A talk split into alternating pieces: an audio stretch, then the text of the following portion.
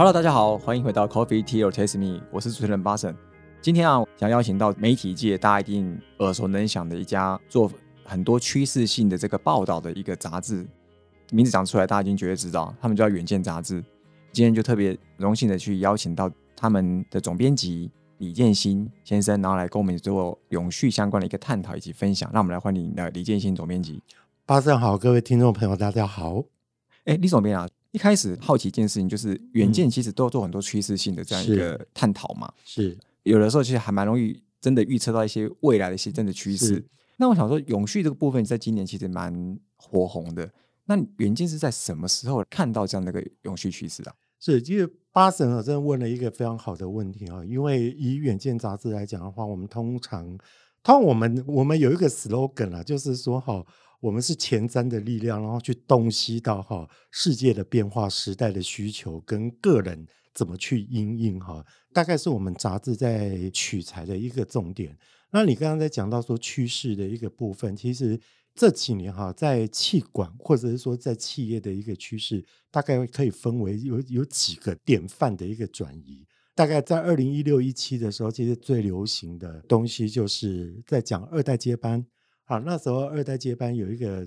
原因，是因为我们国内的企业界哈。差不多在第一代那个提着皮箱去走遍世界去找订单的那一代，大概现在都已经是六七十岁，甚至是七八十岁，都到了一个大接班潮的时候。所以你会发现说，在前一阵子，哎，其实大家都。都在聊接班的议题。那以前接班这种东西，大家都是觉得说啊，不可以讲，因为敏感。你是不是在诅咒说哈，我们上一代要赶快、赶快哈，要要退下来？这种是不密不可宣的一个东西哈，就跟那个康熙、乾隆都要把那个啊放在匾额后面，都不知道下一代是谁。好，可是这个后来慢慢的被解放了之后，那这个议题也曾经在气管界夯了一一段时间。后来第二个议题就是大家都会开始流行。在讲企业如何数位转型，好，那数位转型，因为因为随着现在网络还有在 Web 三点零的一个风行之后，任何的企业都逃不了数位转型的这样的一个趋势。对，好，可是这个这个显学呢，过没多久就被刚刚巴神所讲的哈，就是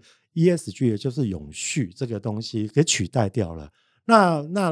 容我哈老王卖瓜自夸一下，就是说，我觉得远见大概。大家应该想不到，我们从二零零五年哈，也就是十八年前，我们就办了第一届的企业 CSR 的一个奖项。CSR 就是说啊，企业社会责任是那 C 就是企业嘛，S 就是社会，然后 R 就是 responsibility 嘛，就是责任的一个意思。那时候我们就开始觉得，就是说，哇，你身为一个企业哈，因为你很多的资源是取自于社会，对，应该要。还之于社会，就像我们创办人高希军，我们都叫高教授哈。高教授常在跟我们讲的一句话，他说：“其实哈，台积电应该要纳最多的税，应该要贡献最多，因为它有太多太多的一个资源来自于台湾的社会，包括就是说呃能源，对，包括能源，然后包括国家也给他非常多的一个优惠的一个措施。对，你看他要一块地耶。”政府也都捧给他嘛，当然我觉得他是护国神山，我们应该要去照顾他，没有错。可是如果台积电哈，哎，他多一些公益的事情，多回馈社会一点。当然我们知道说张淑芬张女士其实在这方面也做的很多啦，因为我跟她也很熟，就是说我知道她在私底下这个也做很多，所以我们那时候就会开始倡议企业社会责任。那十八年来，我们每年都要办到今年二零二二年，在今年的五月份，我们。进行了第十九届的这样，明年就要进入我们的 CSR，以前叫 CSR，现在叫 ESG 哈，就进入了正式的二十年。所以你就知道说，你要说它是一个新议题、新显学、新典范，但其实不然，它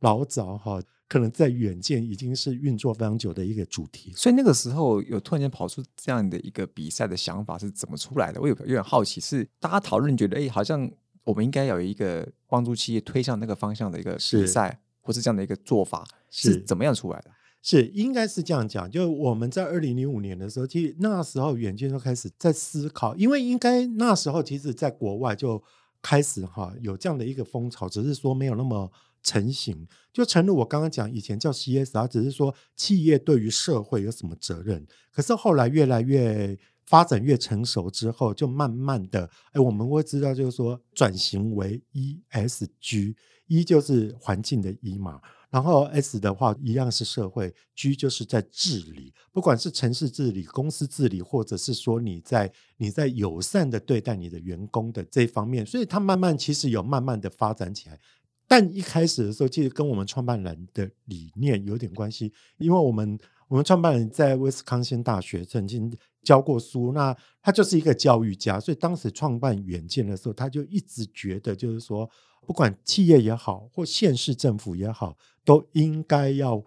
要去做对社会有利的一个事情，而不是说只有图利、只有赚钱。所以，其实远见有蛮多奖都是这样生生出来的，包括像 CSR 已经十八年，我们还有一个今年进入第二十八届的，就是我们的县市评比，也就是他非常熟悉的五星县市长。而那我们那时候其实的一个起心动念，其实就是为了。要让县市政府就说：“哎，你怎么样做对民众是最好的？”另外，我们也有一个奖叫做最佳大学排行榜。我们其实最佳大学排行榜蛮特别的，我们是是有点参考哈，就是国外像 THE、QS 这些这些知名的大学排行哈。那我们其实指标更多元，最佳大学排行榜里面有一个东西，其实融入了 USR 的一个观点。CSRC 是企业嘛？USR 就是 University，就是指大学。我们认为大学要回馈社会，所以其实我们在大学排行榜哈，一般比的都是啊你学术的成就有多好啦，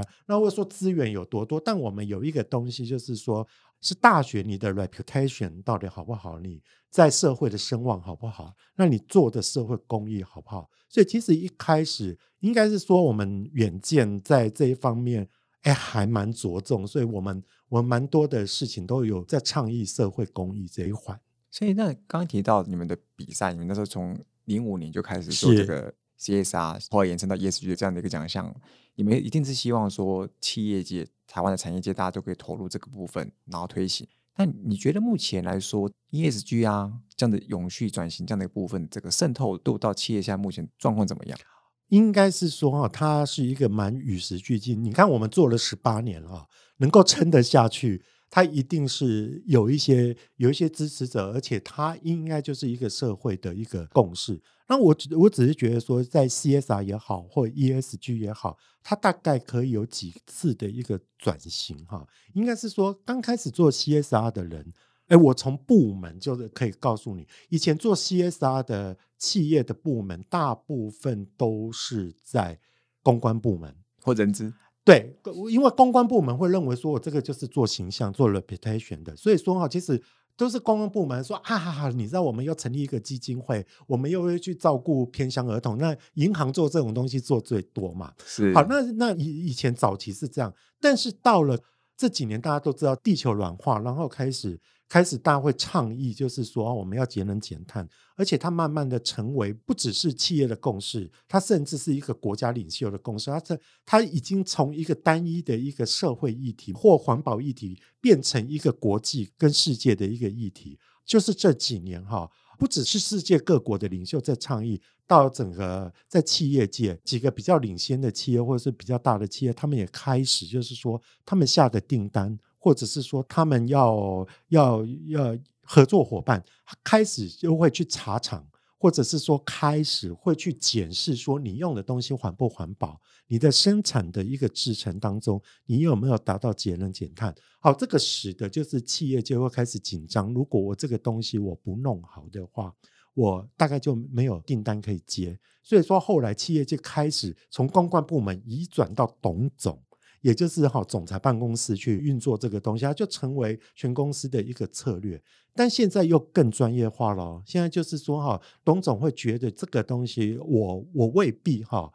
能够这么了解，因为现在的 ESG 来讲的话，还有我刚刚讲的那些哈，包括贸易或者是企业的一个交流哈。它会有很多的法规的问题衍生出来，譬如就是说，人家会查你的碳排，还有就是说你的碳排放量，将来还会有碳税这些东西嘛？那所以说这个东西是已经是非常专业。后来大家非常实心，尤其比较大的企业开始有所谓的永续长的出现。也就是 CSO。对我们都听过 CEO，CEO 就是执行长或者是说营运长嘛，哈。那 CIO 就是资讯长嘛对，那 CDO 就是数位长，CFO 就是财务长。好，那现在会有一种叫 CSO，就是永续长，所以他现在在企业里面已经是一个专门的部门，他必须要成立一个专责的部门来来负责他。所以我刚刚这样简短的讲，大家就知道说，哇，那整个流变哈，它是越来越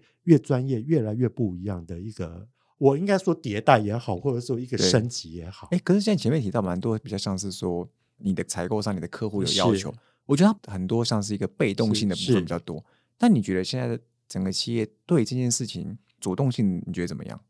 呃，我觉得哈，世界各国的那个进程不太一样啊。就像我们知道说，在去年十一月的时候，不是不是我们在苏格兰那边的那个 COP 二十六嘛？对，哎，每年都有气候峰会。那今年的 COP 二十七要在埃及举行。那 COP 二十六的的状况的话，那时候本来不是世界各国都有一个协议。那大家知道最经典协议就是巴黎协议书跟京都协议书，那时候有开始规范说，在二零三零年要做到什么，二零五零年要做到什么嘛。那去年一个最大的一个东西就是说，大家会希望就是说。关于就是说你要烧炭的那个部分，对哦，燃煤的部分，希望都完全把它归零。可是就有几个国家就会反对啊，他们会认为每次都是你们这些先进国家哈在喊这些东西，可是哈你们都有那生产对啊，那生产都是在我们。啊，那对他们来讲，其实我会觉得有点不公平，因为你生产的基地都是在一些比较开发发中中国家的国家，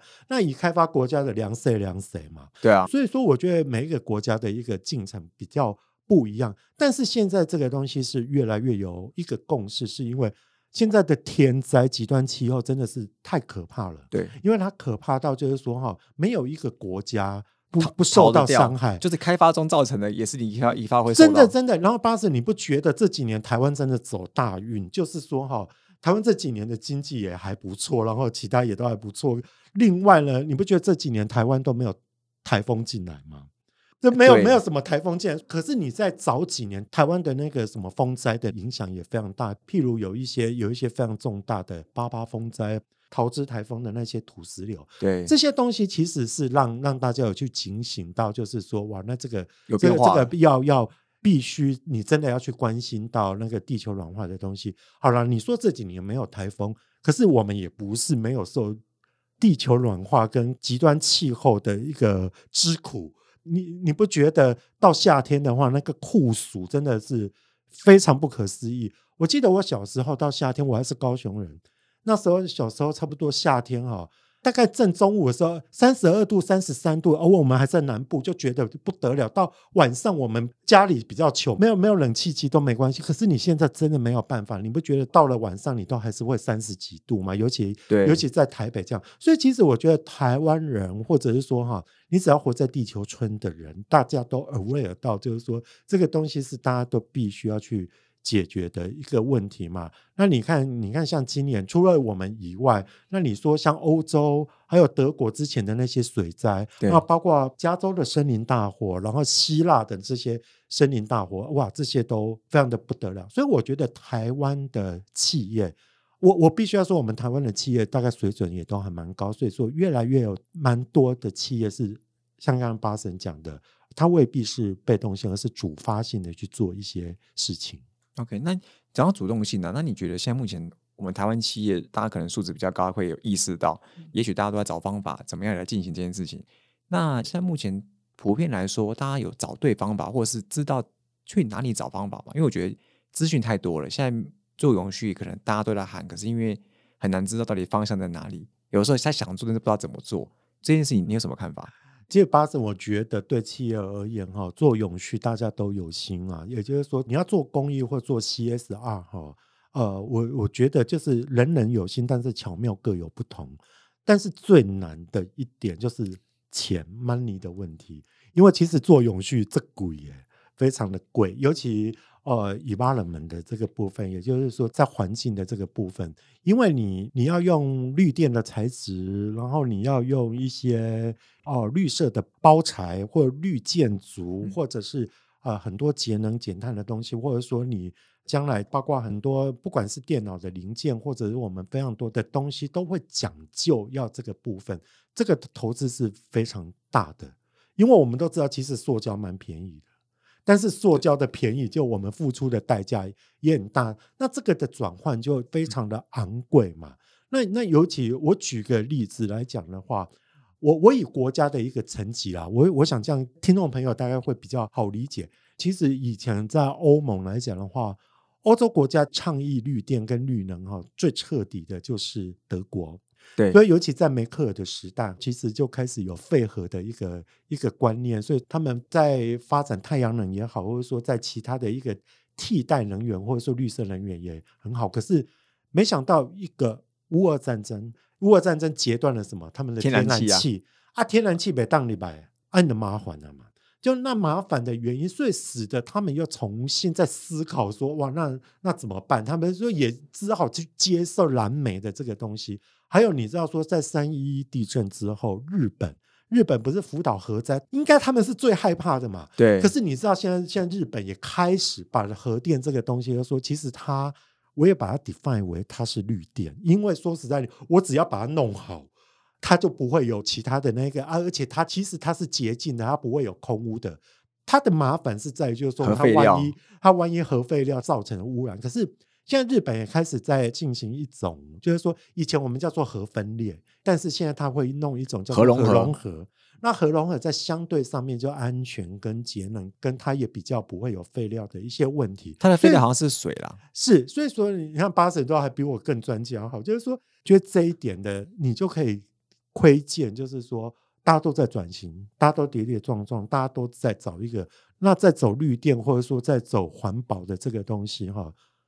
其实它不是那么简单，而且其实它有时候还蛮花钱的啦。所以这一点大概是是说企业界我刚刚还蛮痛的一个东西，这样子。对，这所以我刚才想说这个部分，其实我觉得像提到的蛮花钱这件事情，其实跟传统大家在。可能转型这件事情，其实都会遇到，不管数位转型也好，或者是说它都是一种因为像投资的概念。对，但是你投这个未来是你一个不知道到底它什么时候会兑现成效了。对，那在这个部分，你觉得台湾这些企业他们要怎么样去？有没有建议某些方法，他们可以去稍微实行来去做一个起步？也许会有个联盟，或是说政府有什么样的一个措施可以？让他们有一个方向可以来进行。我觉得八神几乎已经帮我解答了问题了哈，就是联盟或者说去找一些企业来做参考了。我应该是这么讲，其实说到任何，不管你任何的转型，它都是需要有一些迭代的过程，你必须要跌跌撞撞嘛。我我举个例子，最近我们同事写一个新闻，我也觉得说哇。超有 feel、超有感的，就是在于，就是说，我们知道现在政府的公共工程也都很讲究。哎，这个新闻已经出刊了，出刊了，出刊了，就是说，就是说，他就在讲说，哈，政府的公共工程也很讲究，就是说啊，我要节能减碳，所以我要绿建筑嘛。可是你知道之前不是那个那个好像是苗栗车站台铁的苗栗车站跟北投的图书馆，因为它为了要透光，然后它不要点太多的灯，它就是冷气尽量不要那，他想说了要让它通风。可是你知道，就很多人在那边闷，哎，有人被闷到昏，就你会觉得这是一个非常诡异跟。讽刺的一件事情，就是说你有点倒因为果了。就是说啊，你原本室内的建筑你是要让大家舒适，是一个避风、乘凉的位置。对啊，可是你你居然就是说啊，那个那个你节能节过头了啦，就你反而你你没有那个比例没有去调配好，反而造成一个问题。那当然，我是说在这个过程当中哈，这个升级跟迭代的一个方式，就是说会有越来越多的那个。节能的材料，或者说节能的一个建筑的一个方法，会慢慢的应运而生。那这个部分，我觉得慢慢解决，说哈，当它量产了之后，当它成为越来越规模化的时候，或者说它成为一个统一平台的时候，其实大家循着这种平台，那个那个成本就会降下来嘛。任何的新创的东西或新的一个材料出现的时候，它本来就是贵，但是当大家普遍使用的时候，它就会荡下来。那刚刚巴神在问的问题，就说啊，那企业界其实你问到了很多中小企业的一个问题。我记得我有一次去资诚，资诚就是会计师事务所，那他们有组一个二代班嘛，就是说专门是二代接班的人，在那种。那当然，我我去的是在讲说啊，那企业现在在永续这方面哈，在烦恼些什么。那他们那里面很多二代其实是中小企业，他说：“哦，我们真的我们财力也不够啊，我们也没办法投资那么多。那我们可以怎么做？”那其实我后来我的建议就是说，哈，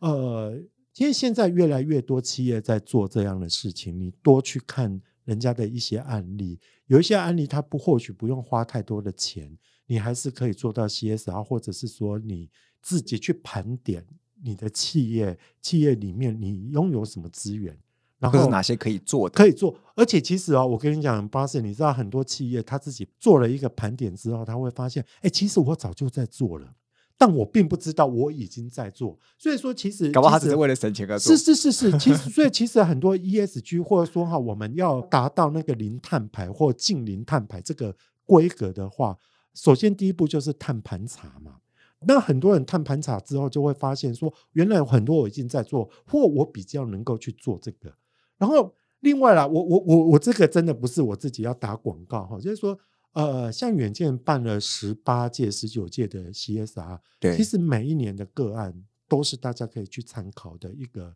一个东西。我我倒不是说我们有多伟大，但是就是说我们有非常多活生生的透过比赛是的，集合到一些例子，是的。你说对了，就是透过比赛去有一些例子，它就可以成为百宝，成为范本。另外，如果你要去检视、去捋，比如说，啊，有一些企业做了 ESG 做了几年，他也不知道说我的成绩如何，哎，那你就来比赛嘛，你来比赛，然后我们专家会给你评比。虽然我们有收报名费啦，可是哈，问题就是说。哎，人家没鬼啦！你那个等有点像会计师帮你帮你查账一下，这样查账费，查账费。哎，你就这样这样查一查，而且其实专家都会帮你做建议。还有啦，那那那那我说公平一点，也不止原件在做啦，我们有很多有刊近刊也在做，哎，可以去有刊近刊去报名啦。那我也觉得很棒啊。对，了解。在最后啊，我想跟总编这边问一下，就是像你在这个媒体界嘛，嗯，那媒体界遇到这个永续啊，一定会有很多一些火花，怎么样来去促使社会大众来进一步参与这件事情？因为我们希望，既然讲转型，绝对不是企业自己做做，主要是这一个社会要来能够一起推动嘛。是，所以转型在这个过程里面，你觉得这个火花在哪里？那你可以扮演什么样的角色在这个永续转型里面？是因为我觉得媒体一个最大的功能，就是还有这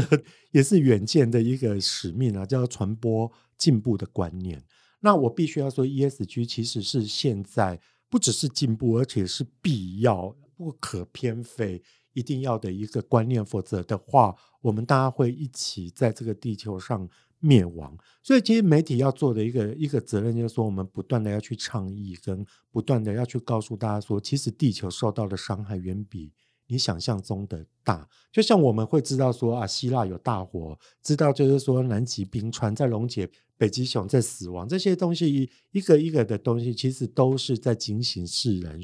呃，我们都要去 aware，而且去关注这个议题。所以我觉得媒体的责任倒是不断的在做这个。提醒的警示的作用，警示的一个一个动作，而且哈，其实八成我另外再说哈，你我我们刚才讲的好像都是一个被动啊、消极啦，我们啊不得不做。其实将来在 ESG 它已经成为一个商机了，你知道吗？因为越来越多人在做这样的一个事情，他越来越多人有这个需求。呃，我前一阵子大学才刚。开学跟放榜嘛，那那最近大学大家在烦恼的一件事情就是退场的问题，以及就是说很多缺额，因为尤尤其有一些私校，曾经就有一个大学校长来问我说：“总编辑，阿力见多识广哦，你要不要来帮我们把脉一下？就是说我们因为因为接下来就是说像他们今年的大一新生是虎年，那通常你知道这种东西都有虎年海啸，因为虎年就生的少，所以入学的人就会急降，就很可怕。”那他们就要问我说怎么办？而我说，哎，你知道现在 ESG 是一个显学，你们很多的科系还有培育的人才都可以对应到 ESG。举个例子，以前像森林系、大气科学系、水环系。都是一个冷门的戏，大家都觉得说哎，混手都没管。可是你知道吗？今晚在 ESG，你要算碳税，你要算碳盘查，然后还有很多很多这些这方面的人才非常的被需求。所以说哈，其实包括学校也好，或者是说那种企业也好，都会需要这样的人才啊。就像以后的会计师，可能你算的倒不一定是你的财报，而是在于说你要缴多少碳税了。包括你在碳交易，你都必须要有一点点 ESG 的概念跟那个，或是那个领域的一些知识。是的，是的。然后你知道吗？我我还记得我在解答他的问题啊，那个学校刚好也是有我们传播相关科系，我就说，例如说我们大传系或新闻科系，你知道将来你对于 CSR 或对 ESG 的那个认识要非常的有。然后你才能够去对你的企业内部，包括你的员工去宣传这个的重要性。所以说哈，我觉得各行各业你大概都脱离不了跟 ESG 的一个连结啊。我们最近也有一些同事哈转职到企业界去，你知道那种最抢手的人哈，都不是因为你的财会很好，或者是说啊你你在什么生计医疗很好，都是那种曾经做过 ESG 题目的人。做得很好，那现在你知道企业界都很需要这样的人物，他们会需要这样的一个，不管是发言体系的人或公关体系的人，去投注到他们那边去。所以我我夯不啷当讲了那么多，就是在说，哇，那其实 ESG 已经脱离不了我们所有人的生活，它已经成为我们生活的一个部分。对，哇，非常感谢总编家非常精辟的分享，而且分享了非常多的例子，然后又从各个面向去切入。好，那我们再一次谢谢《远见》杂志李建新总编辑，谢谢 Coffee Tea or Taste Me，轻松聊永续，我们下次见，拜拜，拜拜。